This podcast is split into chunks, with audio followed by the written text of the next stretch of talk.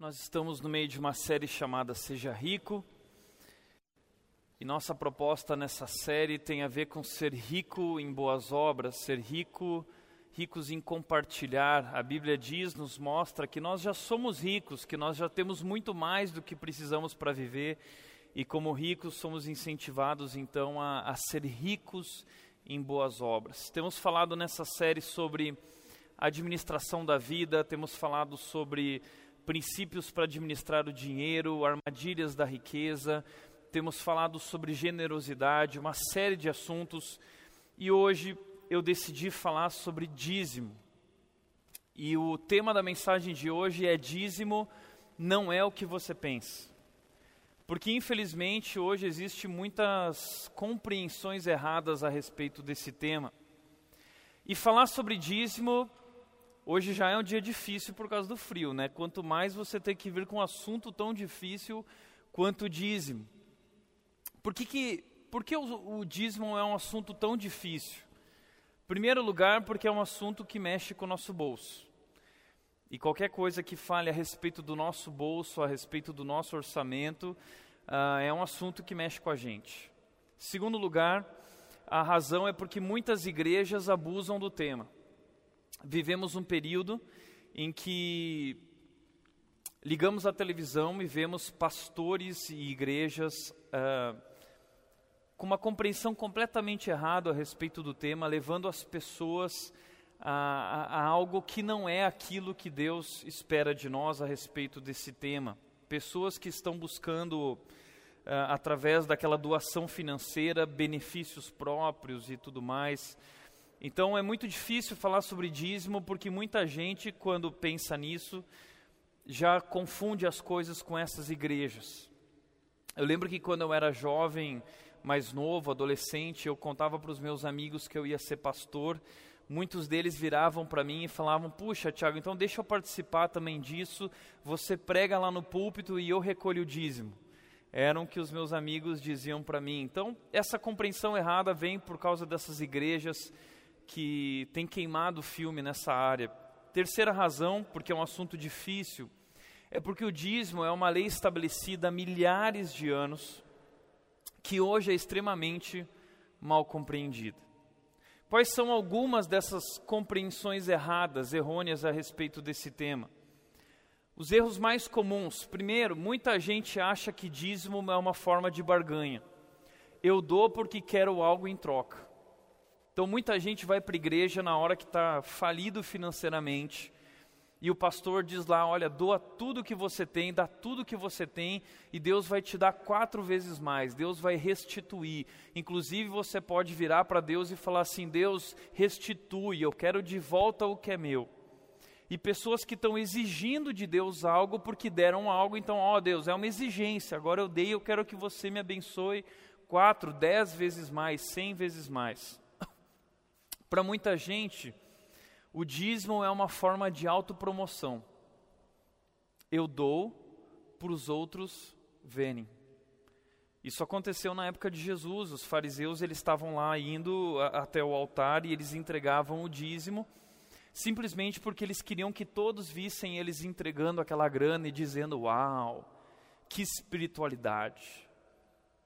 Isso não é distante de nós. Eu lembro que quando eu era criança, eu recebi a minha mesada e peguei toda a minha mesada, quase toda, e eu depositei na caixa de ofertas.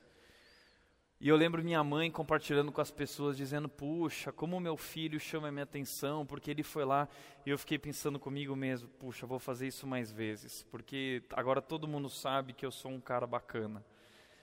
Então muitas vezes a gente faz isso, né? Lá na frente de todo mundo, tem igrejas que passam a sacolinha. Né? A nossa igreja não passa sacolinha, não tem um momento de ofertas, mas muitas igrejas têm e a sacolinha está passando e vem aquele rapaz que tira uma nota de 100, né? e ele fica assim, mostrando para todo mundo e depositando na sacola. Outros ainda enxergam o dízimo como uma questão de salvação.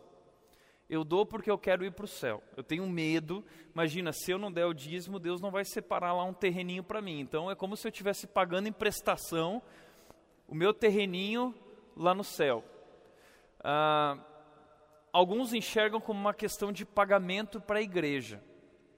Eu dou e eu quero ver tudo funcionando. Eu dou e eu quero ver o trabalho infantil bacana, eu, meu filho está lá, então eu estou dando um bom dízimo, eu quero ver todos os professores lá, as aulas bacanas, eu estou dando, dando um bom dízimo, então eu quero ver o louvor funcionando, a caixa de som, eu quero ver tudo ok, porque afinal de contas eu estou pagando.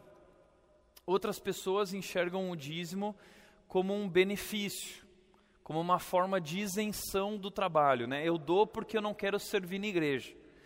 Então veja bem, tem uns que, que têm o dom de servir e tem outros que têm o dom de contribuir. Eu tenho o dom de contribuir, eu vou contribuir, então eu não vou servir. Eu dou e você serve. Tem muita gente que pensa assim, acha que o dízimo é uma forma de contribuição que te isenta do trabalho e do serviço na igreja. Para muita gente, o dízimo é uma questão de obrigação. Eu dou porque a minha religião obriga e nem sabe exatamente o porquê. Para outros, ainda, o dízimo é uma questão de consciência. O dízimo é um paliativo para eu não me sentir culpado.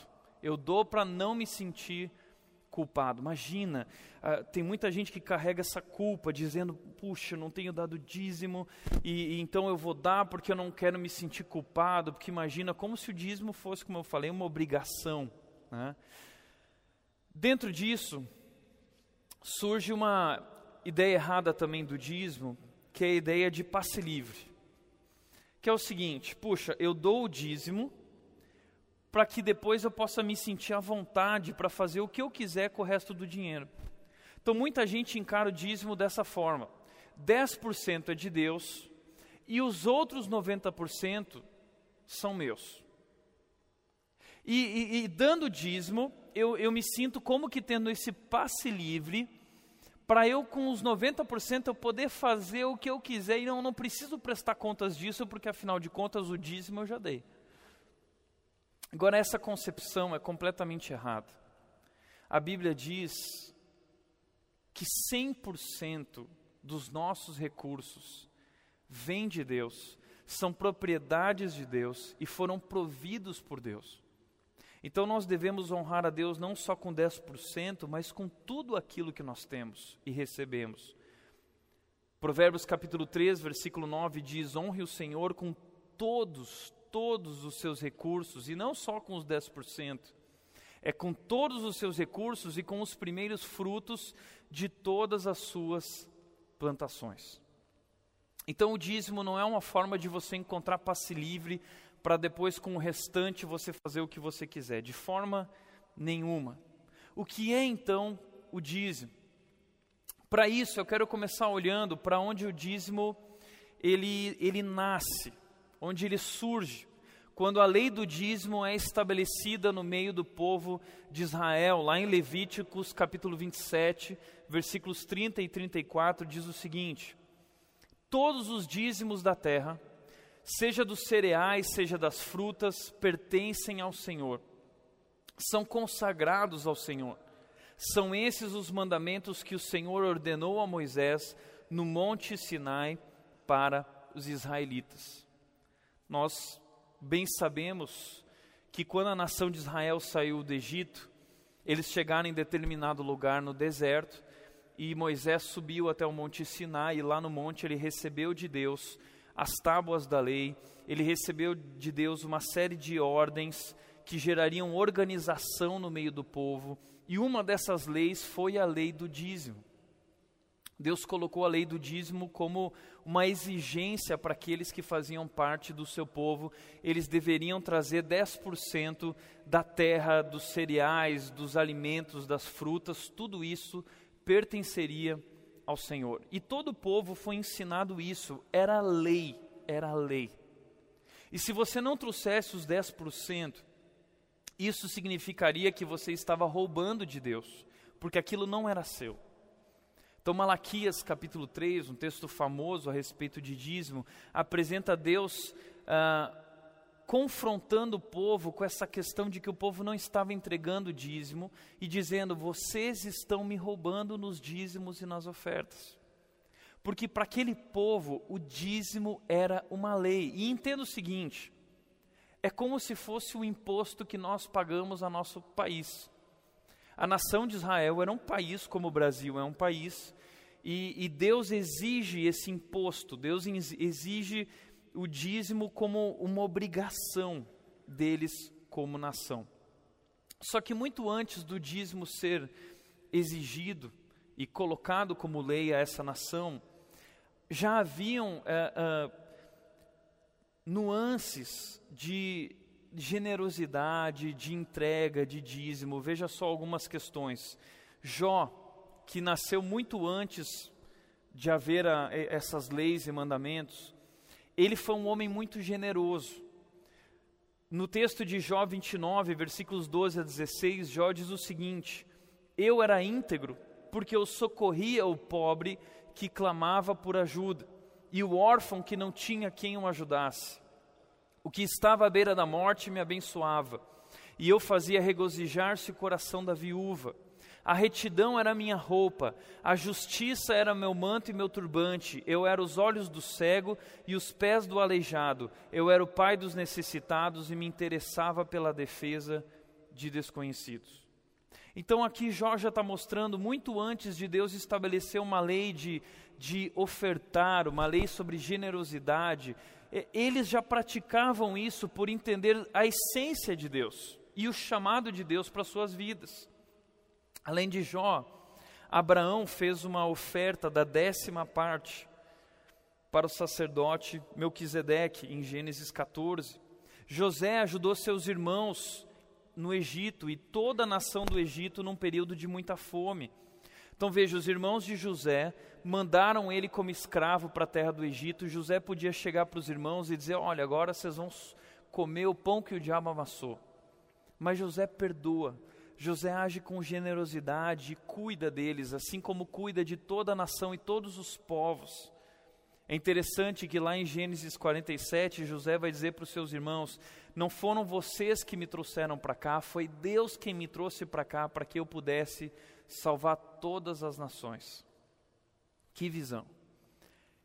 Moisés também, em determinado momento em que eles estavam no deserto, ele foi começar a construção do tabernáculo, que era o templo ambulante deles lá no deserto. E ele pediu para o povo: olha, tragam tudo que vocês têm, tragam ouro, tragam prata, tragam tecidos finos, e eles foram pedindo uma série de coisas, e diz que o povo agiu com generosidade. O povo trazia tudo que tinha, tudo que tinha, tudo que tinha, e trouxeram tanto, tanto, que Moisés precisou virar para o povo e dizer: agora chega, não tragam mais, porque nós já temos muito mais do que o suficiente. Então, logo após isso, o dízimo, então, pouco antes disso, ele é, ele é colocado como lei na nação de Israel. E por que essa lei? Por que Deus estabeleceu a lei do dízimo? Eu encontrei em um texto em Deuteronômio ah, três razões por que a lei do dízimo. O texto diz: E agora trago os primeiros frutos do solo que tu, ó Senhor, me deste. Ponham a cesta perante o Senhor, o seu Deus, e curvem-se perante ele vocês e os levitas e os estrangeiros que estiverem no meio de vocês se alegrarão com todas as coisas boas que o Senhor, o seu Deus, dá a vocês e às suas famílias. Três razões do porquê o dízimo naquele momento e para a nação de Israel. Primeira coisa, temor a Deus. Deus queria que eles aprendessem a temê-lo, que eles se curvassem diante de Deus, reconhecendo a sua soberania, reconhecendo o seu poder, reconhecendo o seu cuidado que os tirou do Egito e os trouxe para esse momento, esse Deus poderoso, que eles reconhecessem isso o tempo inteiro, que Deus era esse Deus que os sustentava no deserto com o maná, que os sustentava com a água, que os sustentava em todos os sentidos. E que eles aprendessem a confiar não no dinheiro, ou na riqueza ou em qualquer outra coisa a não ser em Deus. Confiem em mim. Eu quero que através do dízimo vocês aprendam que eu sou Deus e vocês declarem que eu sou Deus na vida de vocês. Segunda razão é porque através do dízimo seria praticada a justiça social.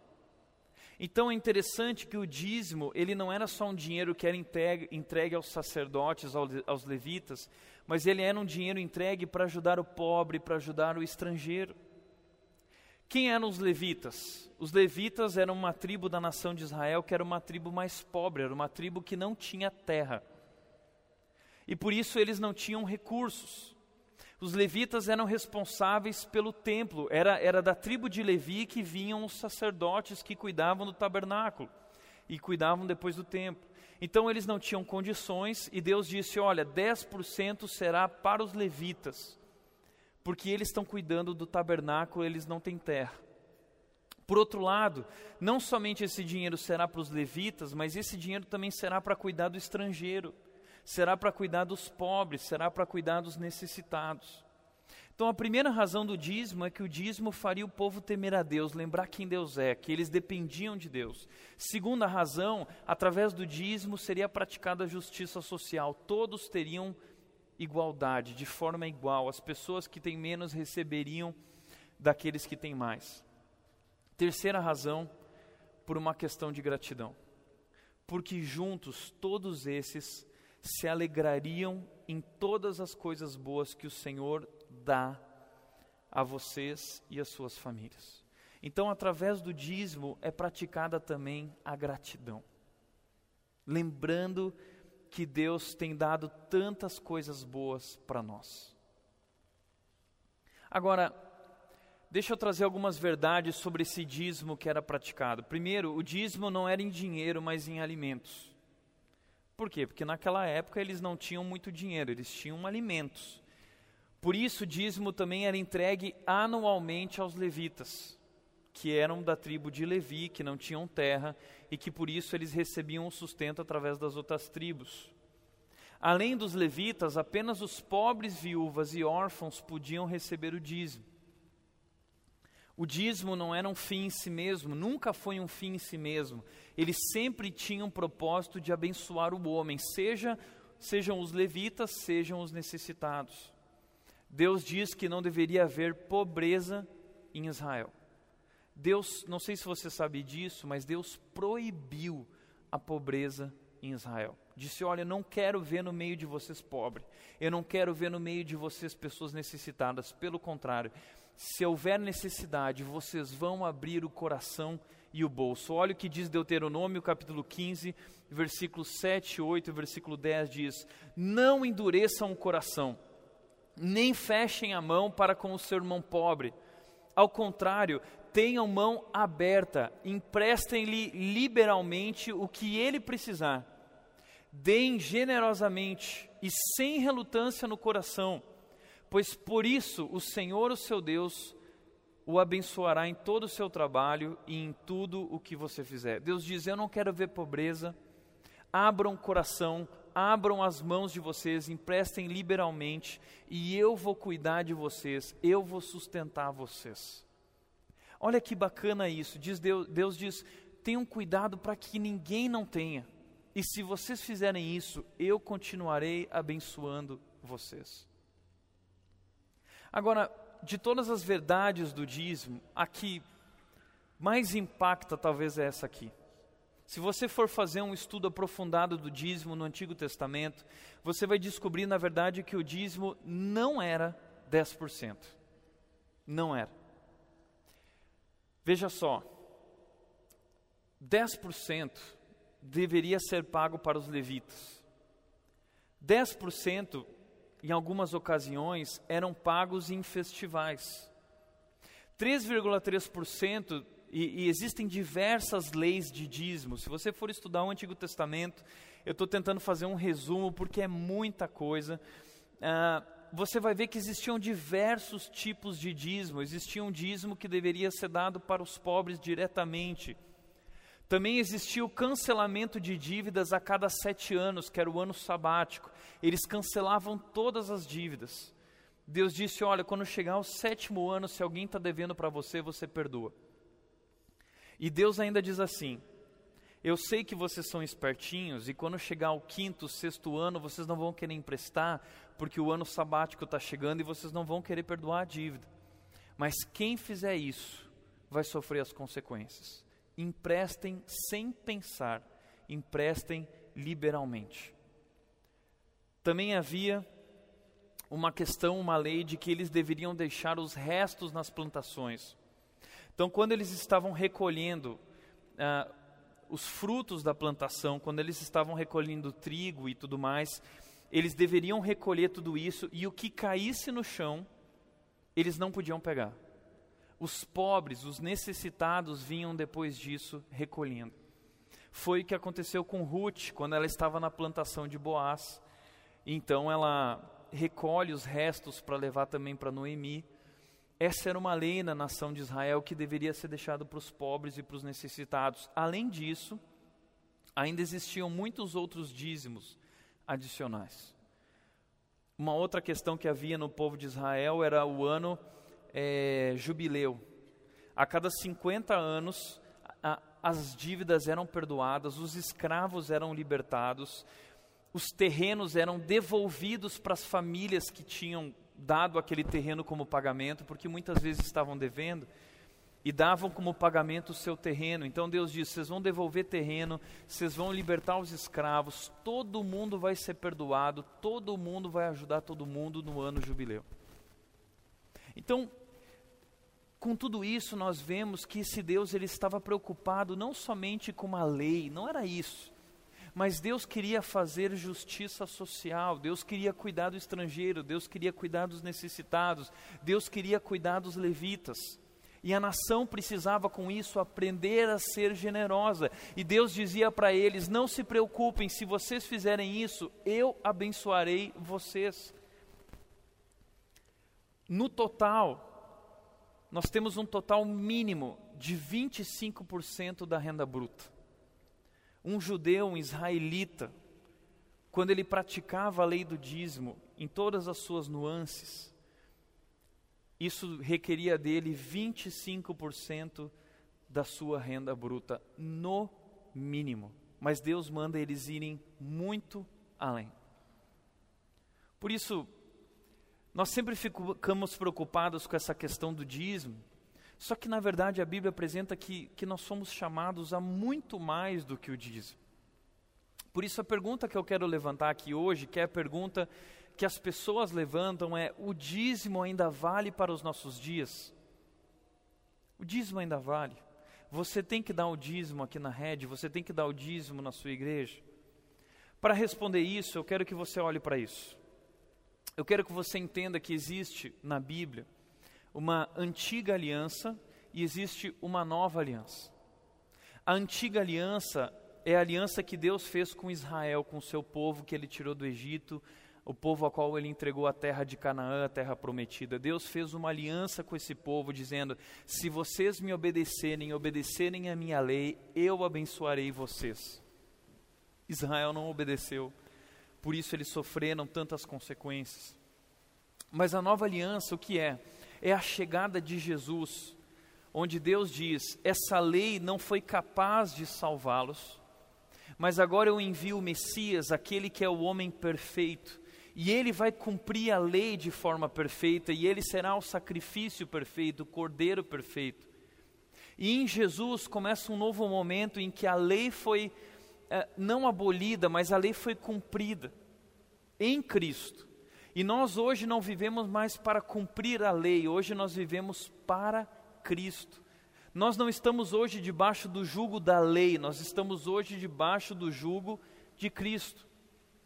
A antiga aliança, ela tinha leis morais e ela tinha leis cerimoniais. Isso é importante a gente falar, porque muita gente pergunta: ah, mas e o sábado? Era uma lei do Antigo Testamento. Nós temos que cumprir o sábado hoje. E nós precisamos aprender a diferenciar uma lei moral de uma lei cerimonial. Lei, as leis cerimoniais, elas estavam ligadas ao sistema de sacrifício da nação de Israel. Eles tinham que entregar o dízimo, porque o dízimo tinha a ver com esse sistema sacrificial e com esse sistema que funcionava o tabernáculo e o templo. E tudo isso girava em torno do dízimo e de uma série de coisas cerimoniais. Só que na nova aliança não existe mais tabernáculo, não existe mais templo. Portanto, as leis cerimoniais, elas se foram. Mas as leis morais, elas permanecem. O não adulterarás não ficou para trás. O não matarás não ficou para trás, é uma lei moral. E a parte moral, a parte que é princípio da lei de Deus, ela permanece ainda. Então, se por um lado o sábado era uma lei cerimonial, nós ficamos com o princípio por trás do sábado. Qual era a, a, a moralidade, qual era o princípio por trás do sábado? Era o descanso. Então, nós não precisamos descansar no sábado nós podemos descansar no domingo, como a igreja começa a fazer a partir do Novo Testamento, porque Jesus ressuscitou no domingo. Então, assim como no sábado fica essa lei do descanso, eu posso descansar na segunda-feira, o pastor não descansa no sábado nem no domingo. O pastor descansa na segunda-feira, e é um tempo em que eu dedico a Deus, é um tempo de refletir, é um tempo de pensar, é um tempo de planejar, mas é um tempo com Deus. Por outro lado, da mesma forma, o dízimo, como lei cerimonial, ele se vai, mas permanecem os princípios. Hebreus capítulo 9, versículo 1 diz: Ora, a primeira aliança tinha regras para adoração e também um tabernáculo terreno. Versículo 11 diz: Quando Cristo veio como sumo sacerdote dos benefícios agora presentes, ele adentrou o maior e mais perfeito tabernáculo de uma vez por todas e obteve eterna redenção. E o versículo 15 continua dizendo: Por essa razão, Cristo é o mediador de uma nova aliança, para que os que são chamados recebam a promessa da herança eterna. Então, hoje, a nossa salvação nós não recebemos através da prática e observância da lei, nós recebemos uma redenção eterna através de Cristo. Cristo é o nosso mediador, Cristo é o nosso Salvador, Cristo é o nosso Senhor. Nós não estamos mais debaixo da lei.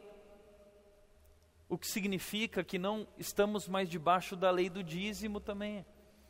Como diz o pastor Marcos Granconato, foi meu professor, e ele diz o seguinte a respeito desse assunto: de fato, a lei de Moisés exigia que os israelitas entregassem o dízimo de tudo aos levitas.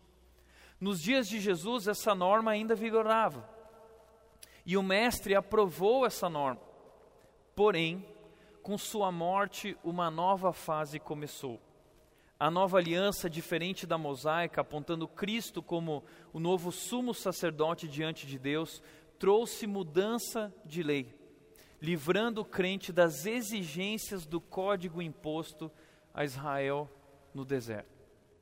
E ele continua dizendo: sobre a nova aliança, o crente é estimulado pelo Espírito Santo que nele habita a cumprir espontaneamente a justiça que há na lei. Então a pergunta é: o dízimo ainda vale para os nossos dias? Como lei, não. Mas nós o cumprimos hoje espontaneamente. Por isso, todo crente genuíno se vê impelido por Deus a honrá-lo com recursos materiais, a fim de que a causa do Senhor seja mantida nesse mundo. O homem salvo, porém, faz isso livremente, cheio de alegria no coração, sem barganhar com Deus e sem ter de ser ameaçado ou forjado forçado por falsos pastores. Porque muita gente, quando olha para isso, diz: Puxa, então tá ótimo, era isso que eu queria ouvir, por isso eu vim no culto hoje, Tiago. Eu queria saber que o dízimo não vale mais, que nós não estamos debaixo da lei, e agora então eu não preciso mais dar o dízimo. Se é assim que você pensa, eu quero dizer que você está redondamente enganado. E nesse novo momento, na nova aliança, Deus nos chama a fazer muito mais do que cumprir a lei, até porque nossa motivação é muito maior. Jesus Cristo, quando ele veio, ele levantou o padrão da lei. Jesus nunca baixou o padrão da lei. Quando ele veio, ele disse: Olha, na lei está escrito: não adulterarás. Mas se você olhar para uma mulher com desejo impuro e cobiçá-la, você já adulterou. Jesus chutou o balde, ele levantou o padrão lá em cima. Jesus falou: Não matarás.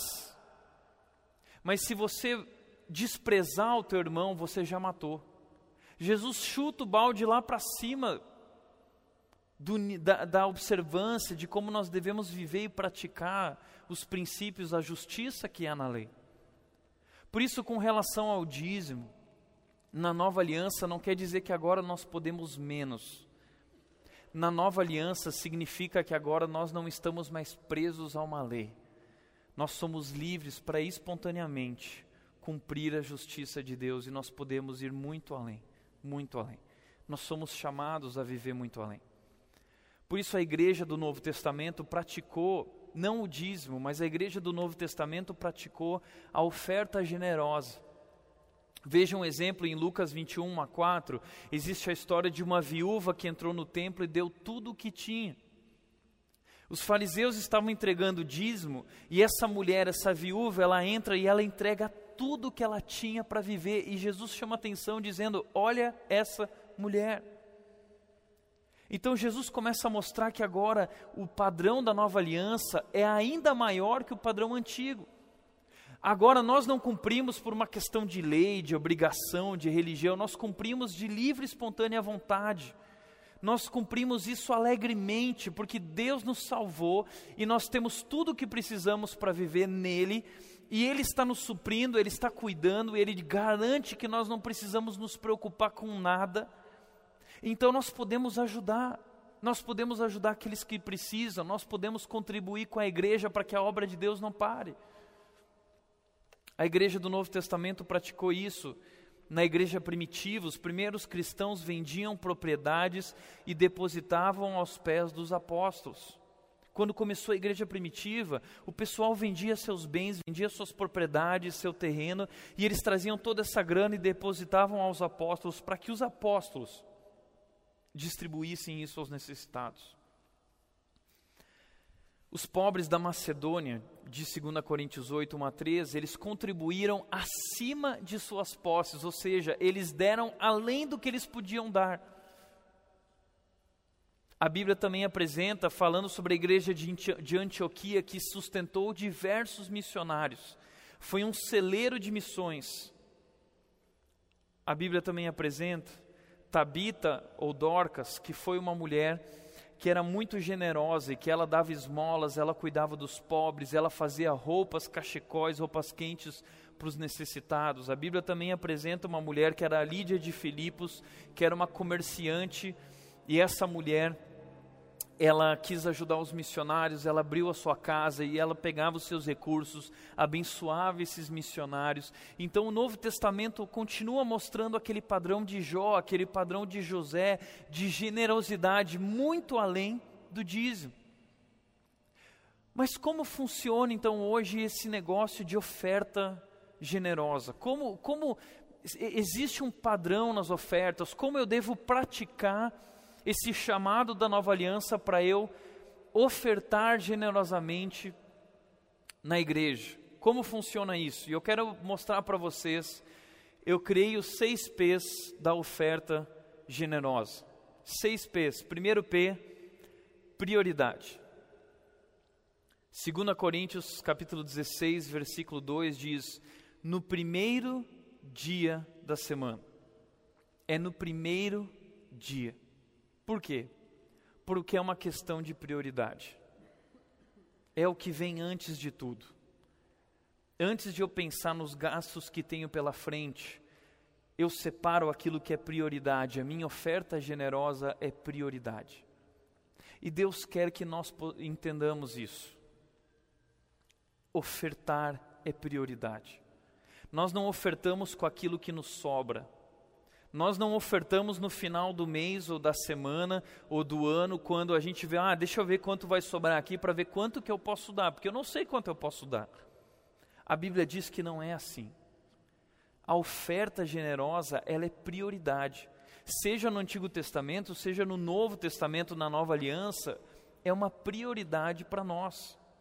Vai faltar, a Bíblia me chama para crer, para confiar em Deus e para ainda assim ser generoso é no primeiro dia. No caso deles era semanal, agora no Novo Testamento, para muitos que tinham ganho semanal. No Antigo Testamento era anual, porque eles dependiam da colheita e eles entregavam os frutos da colheita. Hoje, para nós, é mensal, porque nós recebemos mensalmente. Então, qualquer ganho que nós tenhamos, nós precisamos fazer disso uma prioridade. A primeira coisa que eu faço com esse dinheiro eu recebi a primeira coisa, eu sou generoso. Primeira coisa, prioridade em nossas vidas. Segunda coisa é periodicidade. texto diz no primeiro dia da semana, ou seja, é um período. Se antes era anual ou semanal, como eu disse, para nós é mensal, eu devo praticar isso não um mês e aí eu estou livre mais três meses, né? Não, eu já dei mês passado, agora acho que eu posso passar alguns meses. A Bíblia diz que é regular, com regularidade.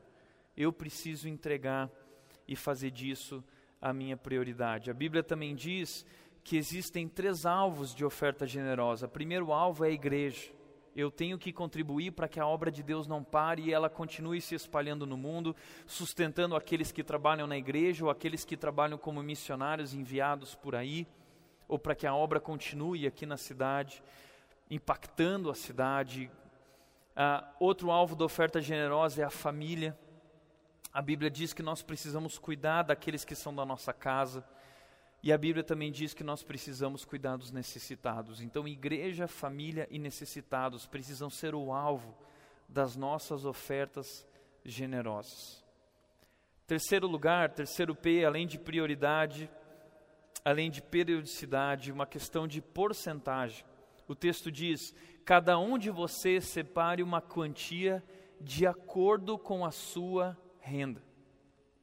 Então não existe uma quantia definida ah, a quantia é 100 reais, a quantia é mil reais. Não, a quantia é de acordo, é proporcional à sua renda. Você cria uma porcentagem, conforme sua renda vai aumentando, a sua contribuição vai aumentando. Como eu já disse aqui, muitas vezes quando um pastor faz um desafio, vem aquela irmã que ganha mil reais, e a irmãzinha vai lá e ela quer entregar 100 reais, que é os 10%, e ela fala assim: não, mas 100 reais é tão pouco, eu vou dar um pouquinho mais. E ela se sacrifica e ela entrega 150 reais, que é 15% do que ela ganha. E aí vem aquele irmão, muitas vezes, que ganha 50 mil reais, e na hora de entregar, ele entrega lá 3 mil reais. E aí todo mundo olha para a oferta do irmão e diz assim: nossa, que fé, que homem, 3 mil reais. Só que se você parar para pensar, 3 mil reais não é nada para esse homem que ganha 50 mil reais. Isso não é sacrificial. Isso não é nem 10% do que ele ganha. Então a oferta dessa mulher foi muito maior do que a oferta desse homem. Então geralmente o rico ele é menos generoso, porque ele acha que o valor é muito alto. É o que acontece quando a gente vê, por exemplo, esse negócio do Bill Gates. Ah, o Bill Gates doou 2 milhões para não, ser, não sei quem. O que é 2 milhões para quem tem 20 bilhões? Não é nem 1%. Então isso não é nada. A questão não é a quantia, a questão é a proporção da sua renda, uma porcentagem em cima disso. Inclusive, conheço pessoas que praticam a progressão. Conheço um pastor que conta o seu testemunho, o pastor Rick Warren, que ele começou com 10% e ele assumiu um compromisso com a esposa e ele disse: Olha, nós vamos no primeiro ano dar 10%, no segundo ano nós vamos dar 11%, no terceiro ano nós vamos dar 12%, e assim nós vamos aumentando. E ele foi praticando isso durante 20, 25 anos da sua vida, até que Deus abençoou tanto ele, tanto, tanto, que hoje ele vive com 10% e ele entrega, ele oferta 90%. Pastor Rick Warren, da igreja Saddleback, na Califórnia. Conheço outros homens que praticam isso também. A Bíblia diz: Vejam se eu não vou abençoar vocês. Malaquias 3 diz: ah, Vejam se eu não vou abrir as comportas dos céus. O que significa isso? Significa que Deus fará chover. E a chuva naquela cultura de Israel significava uma boa colheita. Teria muitos frutos, porque a chuva é boa para a colheita. Então Deus falava assim: Veja se eu não farei chover sobre vocês. É por isso que o Fernandinho e outros cantam aquela música Faz chover, porque é a bênção de Deus sobre nós. E Deus diz: Vejam se eu não farei chover sobre vocês se vocês forem generosos. Então é na proporção da nossa renda, mas é na proporção também da nossa fé. 2 Coríntios 9, o versículo 6 diz: Lembrem-se, aquele que semeia pouco também colherá pouco E aquele que semeia com fartura também colherá fartamente. Então é na proporção da renda, mas é na proporção da fé. Se você tem fé que Deus é o provedor e que Deus pode cuidar de você, você pode dar de acordo com a proporção da sua fé também, e não só de acordo com a proporção da sua renda. Quarto lugar, quarto P, prazer. Nossas ofertas são dadas com prazer. 2 Coríntios 9, versículo 7 diz: Cada um dê conforme determinou em seu coração, não com pesar ou por obrigação, pois Deus ama quem dá com alegria. Então, nossa oferta ela é praticada com alegria. Nossa oferta ela é praticada com prazer, porque é um prazer enorme poder doar, ofertar, porque Deus está cuidando de mim, Deus está cuidando de tudo na minha vida e eu quero mais é contribuir para a obra de Deus. Talvez você diz, puxa, Tiago, mas não, isso não existe. Quem que dá dinheiro com alegria?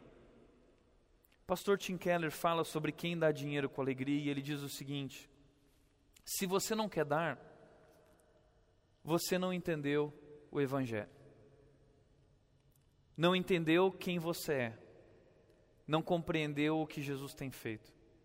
Ao invés de olhar para Jesus, você pode estar tentando ser sua própria salvação, guardando dinheiro suficiente para manter-se seguro num mundo inseguro. Ou, de novo, ao invés de olhar para Jesus, você pode estar colocando a aprovação das pessoas para ser aquilo que te dá sentido de significância porque você está vivendo em um certo nível econômico, material. Paulo diz que a única solução para lidar com isso, para ofertar com prazer e alegria, é pregar o Evangelho para o seu coração, até que você deseje, deseje dar aos outros o seu dinheiro. Nenhum outro modo vai funcionar. Todos os outros métodos vão produzir resultados superficiais. Então, para que se torne uma pessoa graciosa, generosa, não se sente com uma calculadora. Olhe para a cruz. Você tem dificuldade em dar? Então pregue o Evangelho para o seu coração. Porque o nosso Deus é um Deus generoso, que abriu mão da sua riqueza, se fez pobre, para que nós fôssemos ricos. Deus abriu mão da sua riqueza para nos fazer o seu tesouro pessoal. E Ele nos chama a praticar isso. Então, quando nós ofertamos, não nos não ofertamos com uma calculadora na mão, nós ofertamos olhando para a cruz. É por isso que nós temos prazer. Por isso, quinto P, que orienta a nossa prática da oferta generosa é privação. E por privação eu quero dizer sacrifício. 2 Coríntios capítulo 8, versículos 2 a 3 diz: No meio da mais severa tribulação, a grande alegria e a extrema pobreza deles transbordaram em rica generosidade, pois dou testemunho de que eles deram tudo quanto podiam e até além do que podiam. Paulo está falando sobre os macedônios. Eles estavam vivendo em uma crise que não tem nada a ver com a crise que nós estamos vivendo, era uma severa tribulação.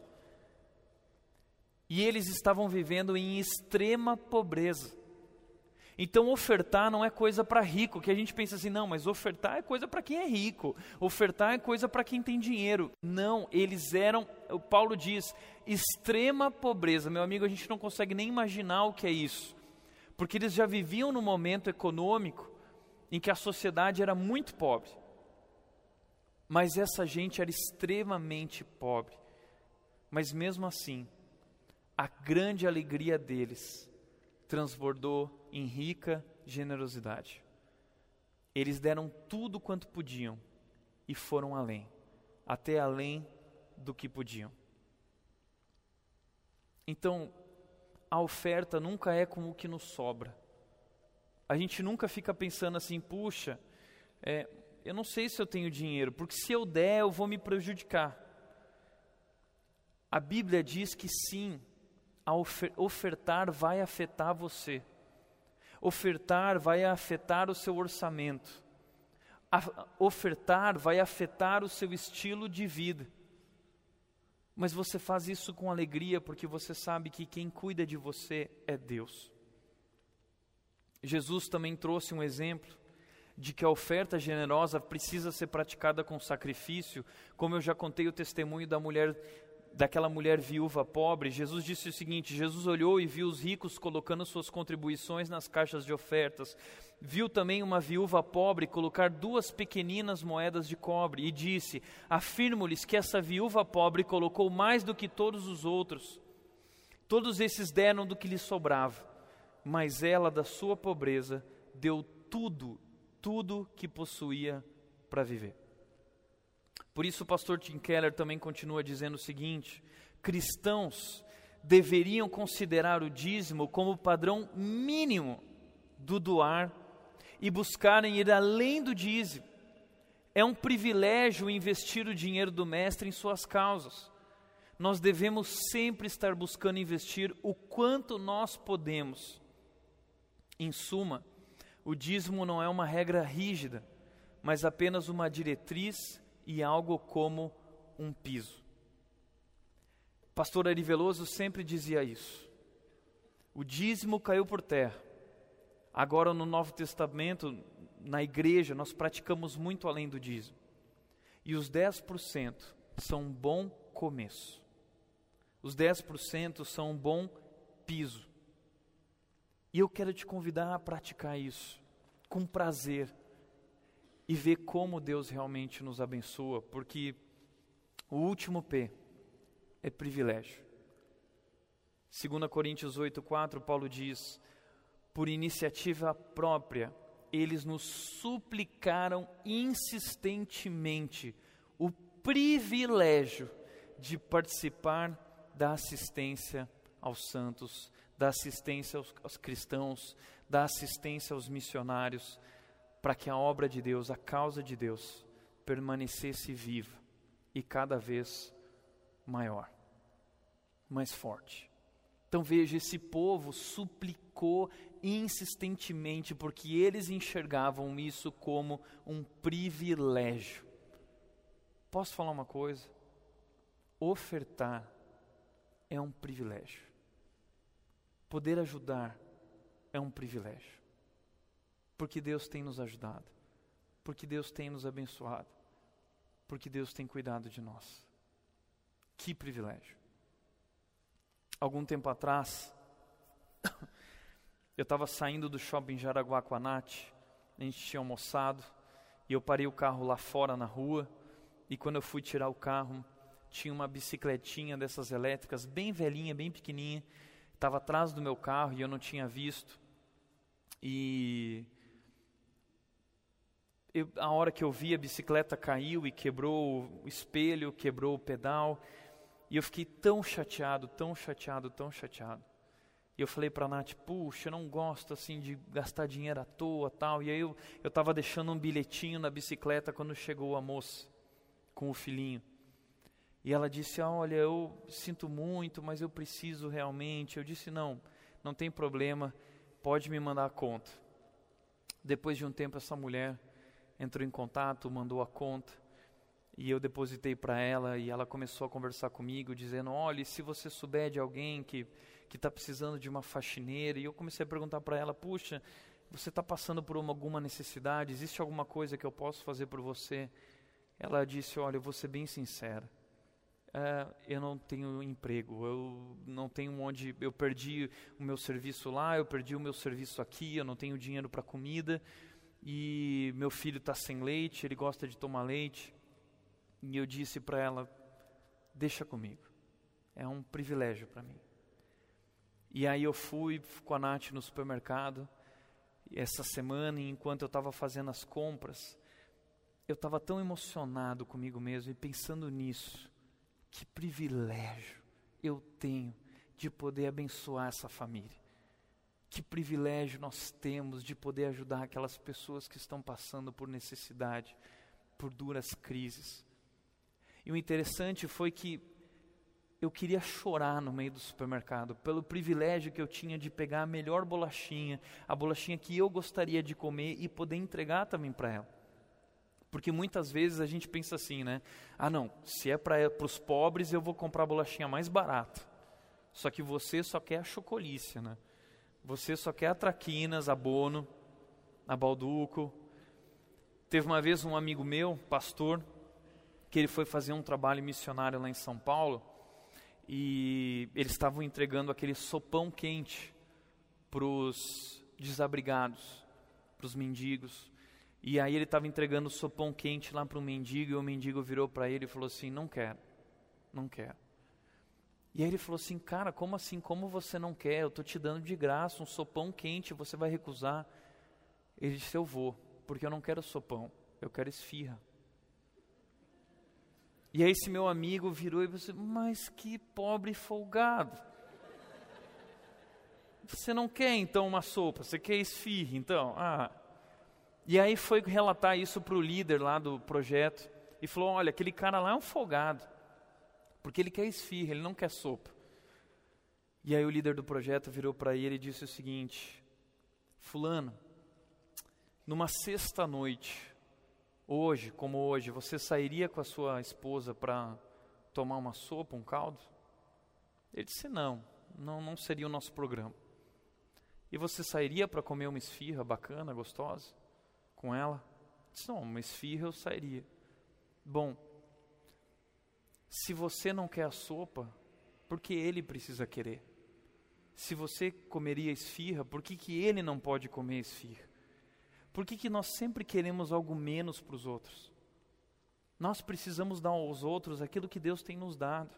Nós precisamos abençoar os outros e isso é um privilégio. E eu lá me segurando para não chorar no meio do supermercado, enchendo aquilo lá, pensando nos filhos dela, pensando na vida dela, levando até a casa dela, orando pela vida dela e dizendo o que você precisar. E ela me mandou uma mensagem dizendo que o filho dela virou para ela assim que eu saí e falou assim: É para nós, mãe. Isso é para nós. É esse o sentimento que nós temos que causar o mesmo sentimento que Jesus causa em nós. Esse constrangimento, esse amor imerecido.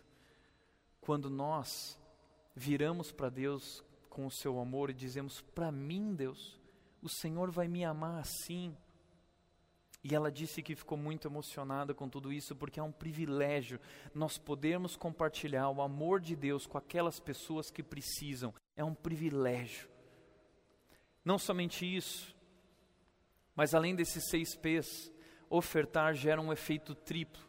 A Bíblia diz que ofertar tem um efeito triplo. Em primeiro lugar, ofertar me abençoa. 2 Coríntios 9, 11 diz: Vocês serão enriquecidos de todas as formas, de todas as formas, para que possam ser generosos em qualquer ocasião. Deus promete dizendo: Vocês serão enriquecidos. Olha o que Salomão diz em Provérbios: ele diz: A alma generosa prosperará ele diz: O generoso será abençoado. Ele diz: O que dá ao pobre não terá falta. Ele diz: Quem se compadece do pobre, ao Senhor empresta, e este lhe paga o seu benefício. Além disso, o dízimo, a oferta generosa me abençoa, me ajudando a derrotar o materialismo. Quando eu estou ofertando, eu estou dizendo para o dinheiro que ele não é o meu Deus. Quando eu estou ofertando, eu estou dizendo ao, a esse mundo, aos, aos bens materiais, que eles não são a razão da minha vida, mas que Deus é. Eles me ajudam a derrotar o materialismo. Ofertar também me ajuda a investir na eternidade. Porque ah, muita gente fala assim: puxa, a gente tem que aproveitar a vida porque a vida é curta. A vida é curta só para quem não tem a vida eterna. Para quem tem a vida eterna, a vida não é curta e Deus nos chama para investir na vida eterna, ajudando aqueles que precisam. A Bíblia diz também que ofertar generosamente produz alegria. A Bíblia diz em Atos 20 e 35 que há maior alegria em dar do que em receber. E muita gente hoje falando sobre felicidade, essa felicidade que o mundo prega é uma felicidade muito eu, muito eu. É a minha realização pessoal, é a minha satisfação pessoal. E a Bíblia diz que a felicidade não está naquilo que faz bem para mim. A Bíblia diz que a felicidade está na, na, na, em fazer aquilo que faz bem para o outro. A Bíblia diz: não busque os seus interesses, busque o interesse do outro. A Bíblia diz: não ame a si mesmo, não busque a tua felicidade. A Bíblia diz: tome a sua cruz, negue-se a si mesmo.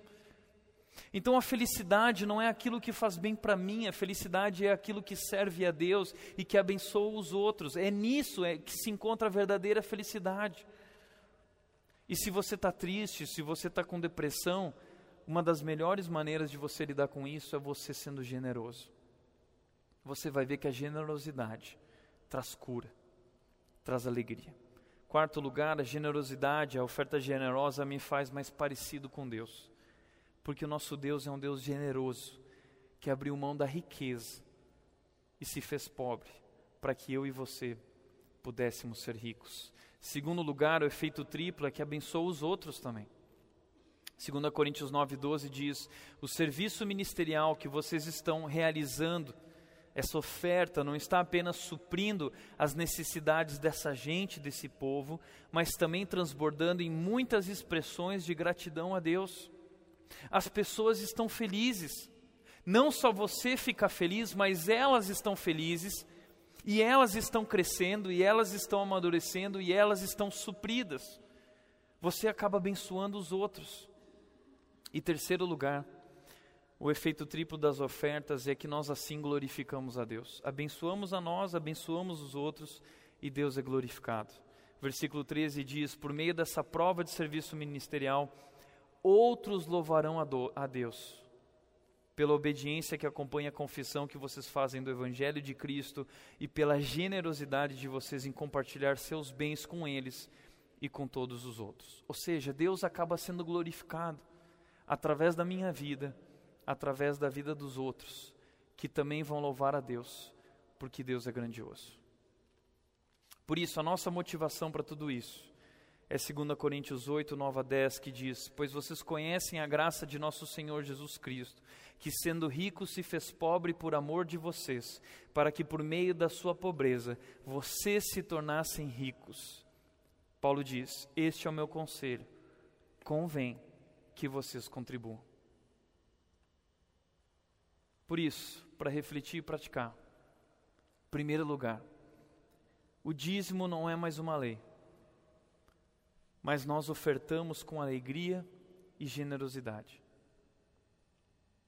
10% é o nosso piso, nós queremos ir muito além disso. Segundo lugar, ofertar é uma prática espiritual que tem um efeito triplo e gera ainda mais alegria. Os efeitos são muitos. Me abençoa, abençoa os outros, Deus é glorificado. Nós precisamos praticar mais isso, como as igrejas praticavam, muito além do que podiam. Elas iam até o ponto do sacrifício, muito além do que podiam dar. E nós podemos ir além. Através da campanha, do projeto que nós fizemos aqui esse mês, o que a liderança da igreja tem percebido é que nossa igreja pode ir além. E por que não temos ido? O que falta de motivação para você? Muitos vão dizer: precisamos de projetos, e sim, precisamos de projetos. Mas a nossa maior motivação é o Evangelho de Cristo, é o amor de Jesus por nós, o Deus que se entregou por nós. Essa é a nossa motivação. O Deus que disse que estará cuidando de tudo, que estará provendo em todas as coisas, em todo o tempo, de tudo que precisarmos e que nos convida a sermos generosos. Terceiro lugar, você tem ofertado regularmente na igreja e sido generoso na ajuda para com os outros? Se não, você precisa pregar o Evangelho para o seu coração. Você precisa pregar o Evangelho para sua carteira. Você precisa pregar o Evangelho para o seu orçamento. E reconhecer o chamado de Deus para a nossa vida nessa área. E o cuidado que Ele tem. Porque talvez você fica lá fazendo as contas e dizendo, puxa, mas vai faltar, puxa, mas não vai dar certo. Posso dizer uma coisa? Não existe nada melhor do que a bênção de Deus sobre nós. Não importa o que você faz, não importa se você está numa boa empresa ou numa empresa ruim. Não importa se estamos em crise ou não estamos em crise, não importa se você está empregado ou desempregado. Não existe nada como ter a mão de Deus te abençoando.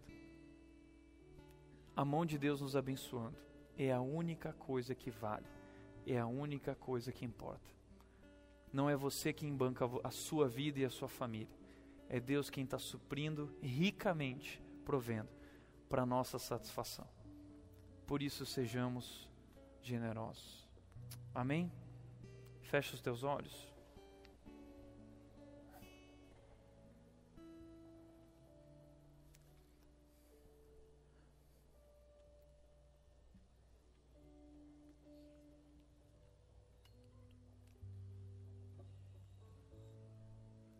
Nós cantamos uma música no começo que dizia: Tudo entregarei. É isso. Deus nos convida a tudo entregar. Isso de forma nenhuma é para barganhar com Ele. Nós fazemos isso porque nós já recebemos tudo, porque recebemos muito mais do que precisamos para viver, porque nele temos vida abundante e transbordando, nós queremos compartilhar com aqueles que precisam. O chamado de Deus para as nossas vidas é tudo entregarei. E eu quero te convidar no seu coração a assumir esse compromisso e desafio, dizendo: Eu quero honrar a Deus com tudo, com tudo o que tem. Não é só com 10%, é com todos os meus recursos. Eu quero ir muito além de onde eu estou indo. Eu quero que seja de fato um prazer na minha vida, eu quero encarar isso como privilégio eu quero que seja prioridade. Assuma um compromisso diante de Deus e tenha certeza, a mão de Deus será com você, te abençoando, te suprindo, te conduzindo. Pai, nós queremos agradecer, Deus, pela tua palavra, queremos te agradecer porque o Senhor nos orienta, Queremos te agradecer especialmente, Deus, por Jesus Cristo, que cumpriu a lei. E nós não estamos mais sobre o jugo da lei, Deus, nós estamos sobre o jugo de Cristo. Estamos debaixo do amor de Cristo. Estamos debaixo da tua graça, Deus, que nos alcança apesar de quem nós somos. E não vivemos hoje mais por exigências, por regras ou leis, mas nós vivemos hoje, Deus, por amor a Ti por amor nós queremos te obedecer, porque sabemos, Deus, que o Senhor tem na tua lei, na tua justiça, o caminho que conduz à vida, e nós queremos caminhar no caminho que conduz à vida em obediência, Deus, em amor a Ti. Por isso, transforma o nosso coração, Deus, com o Teu Evangelho, com esse Teu amor, para que nós possamos ser generosos para que nós possamos abrir mão dos nossos bens e nossas riquezas, como o Senhor fez para nos salvar. Que nós possamos fazer isso também para salvar aqueles que precisam e para contribuir na tua obra, Deus, na tua causa, sobre esse mundo, para que outros venham a crer em ti também, Deus. Assim oramos, nos entregando, nos comprometendo diante de ti, Deus, e pedindo pela tua mão sobre nós, a tua bênção sobre nós, porque para nós é isso que buscamos, é isso que realmente importa, Pai. Assim oramos em nome de Jesus.